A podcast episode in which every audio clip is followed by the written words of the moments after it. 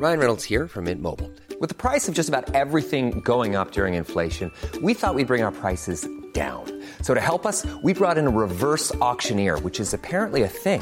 Mint Mobile unlimited premium wireless. Ready to get 30, 30, bit to get 30, bit to get 20, 20, 20, bit to get 20, 20, bit to get 15, 15, 15, 15 just 15 bucks a month. So, Give it a try at mintmobile.com slash switch.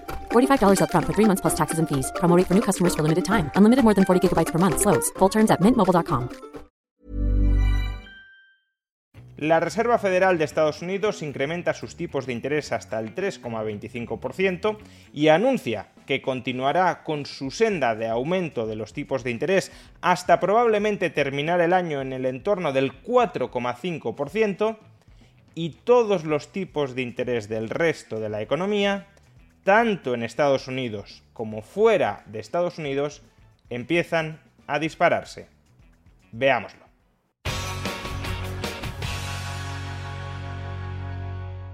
Este pasado miércoles la Reserva Federal de Estados Unidos no solo incrementó por tercera vez consecutiva sus tipos de interés en 75 puntos básicos, hasta dejarlos en una franja entre el 3% y el 3,25%, sino que además comunicó oficialmente a los mercados que piensa seguir incrementando los tipos de interés a un ritmo tan acelerado o casi tan acelerado como el que hemos visto en las últimas tres reuniones. Y todo ello, según el presidente de la Reserva Federal, Jerome Powell, aun cuando suponga que la economía estadounidense entre en recesión. De acuerdo con Powell, que Estados Unidos entre en recesión no hará cambiar de rumbo a la Reserva Federal porque ahora mismo la única prioridad de la Fed es derrotar, doblegar a la inflación. Y así las cosas, los distintos miembros de la Reserva Federal actualizaron su previsión su pretensión de cuál ha de ser el tipo de interés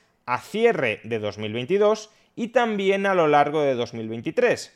Y como podemos observar en este gráfico, ahora mismo el deseo de los miembros de la Fed, de aquellos que van a decidir cuánto se suben los tipos de interés en las siguientes reuniones, es que estos terminen el año en el entorno del 4,4% y que termine en 2023 en el 4,6%. Por consiguiente, ahora mismo, y según las expectativas, las previsiones, las intenciones de la Fed, ahora mismo todavía nos queda como poco año y medio de tipos de interés por encima del 4%. Es más, si volvemos a ver la infografía, fijaos que incluso a día de hoy los miembros de la Reserva Federal consideran que 2024 debería cerrar con tipos de interés en torno al 4%, de modo que nos vamos a aproximadamente dos años y medio de tipos de interés alrededor del 4% o por encima del 4%. Por supuesto, estas previsiones no están grabadas en piedra y por tanto hay que tomarlas cum grano salis.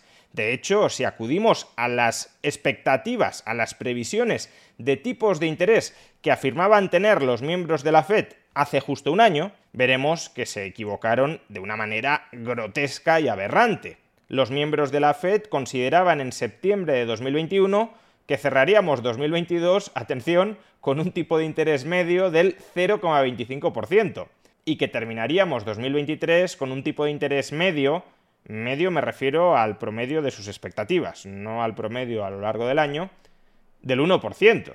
Bueno, los tipos ya están en el 3,25%, van a cerrar 2022 por encima del 4% y probablemente se mantendrán a lo largo de 2023 en el entorno del 4%, aunque es verdad que es complicado saber qué va a hacer la Fed si la economía estadounidense entra en recesión, aun cuando la inflación no se haya controlado por entero. En cualquier caso, lo que cuenta ahora mismo son las intenciones, los planes que han manifestado ante el mercado los miembros de la Fed. Y es esa senda declarada de futuras subidas de tipos de interés lo que está influyendo de una manera muy contundente en los mercados.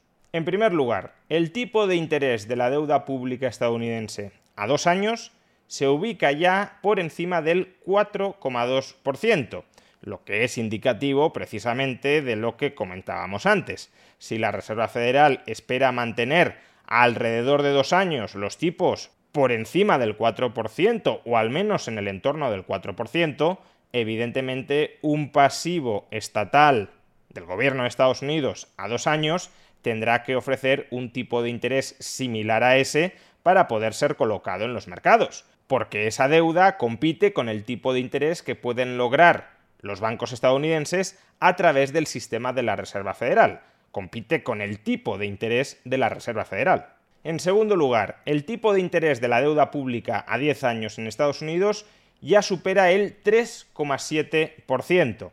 Se trata de un tipo de interés a 10 años más bajo que el tipo de interés a 2 años, porque los mercados de momento también anticipan que al cabo de 3, 4 años los tipos de interés empezarán a caer. No se mantendrán 10 años por encima del 4%, y como consecuencia el promedio anual de esos tipos de interés es inferior al 4%, al menos lo que esperan ahora mismo los mercados, pero fijémonos que las expectativas de los mercados no son infalibles, porque hace unos meses el tipo de interés a 10 años estaba bastante por debajo de este 3,7%, de modo que los mercados no anticipaban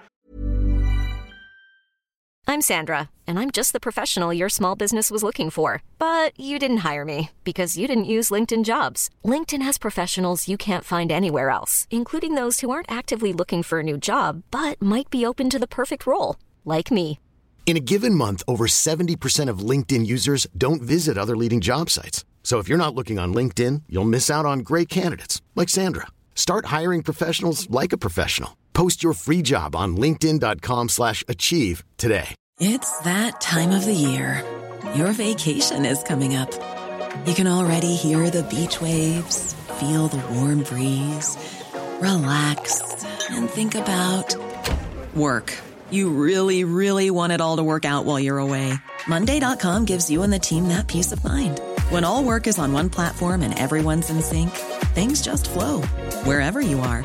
Tap the banner to go to Monday.com. Hey Dave. Yeah, Randy. Since we founded Bombus, we've always said our socks, underwear, and t shirts are super soft. Any new ideas? Maybe sublimely soft. Or disgustingly cozy. Wait, what? I got it. Bombus. Absurdly comfortable essentials for yourself and for those facing homelessness. Because one purchased equals one donated. Wow, did we just write an ad? Yes. Bombas. Big comfort for everyone. Go to bombas.com slash ACAST and use code ACAST for 20% off your first purchase. Lo que a día de hoy anticipan. Han recibido nueva información y esa nueva información ha hecho que cambien sus expectativas. Si en el futuro, evidentemente, reciben nueva información, por ejemplo, que viene una recesión y la Reserva Federal, por mucho que haya dicho que no va a bajar tipos si viene una recesión, los termina bajando, pues tendrán que recalibrar sus expectativas de futuro y estos tipos de interés a 10 años volverán a cambiar. Pero ahora mismo, repito, la expectativa es que el coste financiero necesario para colocar un pasivo a 10 años es del 3,7% cada año. Tanto uno como otro, tanto el tipo de interés a 10 años como sobre todo el tipo de interés a 2 años, se ubican ahora mismo en su nivel más elevado de los últimos 14 años, desde el año 2008. Y no solo es importante fijarse en el nivel en el que se encuentran ahora mismo, sino en lo rápido que han aumentado los tipos de interés durante los últimos meses.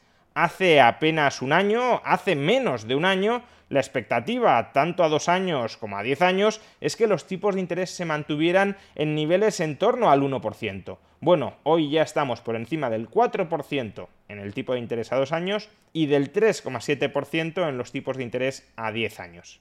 Y claro, si la deuda pública, la deuda del gobierno, que supuestamente carece de riesgo de contraparte, porque Estados Unidos no va a efectuar un default, o eso es al menos lo que esperan los mercados, si la deuda pública, la deuda del gobierno, está cotizando a tipos de interés del 4 o del 3,7% a 10 años, ¿a cuánto cotiza la deuda privada? Incluso la deuda privada con garantías, la deuda hipotecaria. Pues ahora mismo los tipos de interés fijos de las hipotecas a 30 años en Estados Unidos ya superan el 6,3%. Y claro, si la deuda estadounidense, ya sea la pública o la privada, está pagando tipos del 4% o del 3,7% a 10 años, o del 6,3% a 30 años en el caso de deudores privados, esos altos tipos de interés actúan como polo de atracción de capitales desde otras economías, por ejemplo, desde las economías europeas. Precisamente porque el capital está migrando desde la eurozona hacia Estados Unidos, lo que estamos viendo estos días es que el euro se sigue depreciando, ya bastante por debajo de la paridad con el dólar, 0,97 euros por dólar, su nivel más bajo desde comienzos de este siglo, y a su vez también estamos observando, como no, que el coste de financiación de la deuda pública alemana, de la deuda pública española, de la deuda pública italiana o de la deuda pública griega se están disparando porque esa deuda también compite con la deuda pública estadounidense. Y si Estados Unidos está pagando casi el 4% a 10 años, es muy complicado pensar que el Banco Central Europeo va a conseguir mantener los tipos de interés de la deuda pública europea en el 1% o en el 1,5%. Por eso, la deuda pública alemana ya paga más del 2%, la deuda pública española más del 3%, la deuda pública italiana más del 4% y la deuda pública griega más del 4,5%. Y estos tipos de interés se van a mantener a estos niveles tan altos mientras la Reserva Federal siga subiendo tipos de interés. Y de momento ya hemos visto que el calendario de subidas y el mantenimiento de esas subidas en el tiempo no va a ser, según la previsión actual de los miembros de la Fed, cosa del muy corto plazo. Cuando os vuelvan a decir que todo el intervencionismo fiscal y monetario de carácter absolutamente masivo que ejecutó el Estado durante la pandemia salió gratis, que durante la pandemia se demostró que el Estado podía intervenir en las economías de manera muy agresiva sin que se rompiera nada, cada vez que os vuelvan a decir todo esto, recordadles la situación en la que estamos porque la situación en la que estamos es consecuencia directa de ese hiperintervencionismo fiscal y monetario durante la pandemia. Precisamente por haber recalentado en exceso el gasto agregado durante la pandemia, ahora estamos padeciendo una inflación históricamente alta, alimentada adicionalmente por circunstancias externas como la guerra, sí, pero alimentada fundamentalmente, sobre todo en Estados Unidos, por el exceso de gasto agregado promovido por la Fed y por el gobierno federal estadounidense durante el año 2020 y durante el año 2021.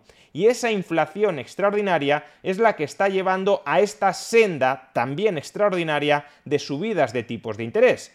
Y esa senda extraordinaria de subidas de tipos de interés conllevará pobreza, conllevará un empobrecimiento aún mayor del que ya está ocasionando la inflación pero es que no seguir esa senda de subidas de tipos de interés para contrarrestar la inflación, para deshacer los entuertos que hicieron originalmente la Fed y el gobierno federal estadounidense, sería una opción todavía peor.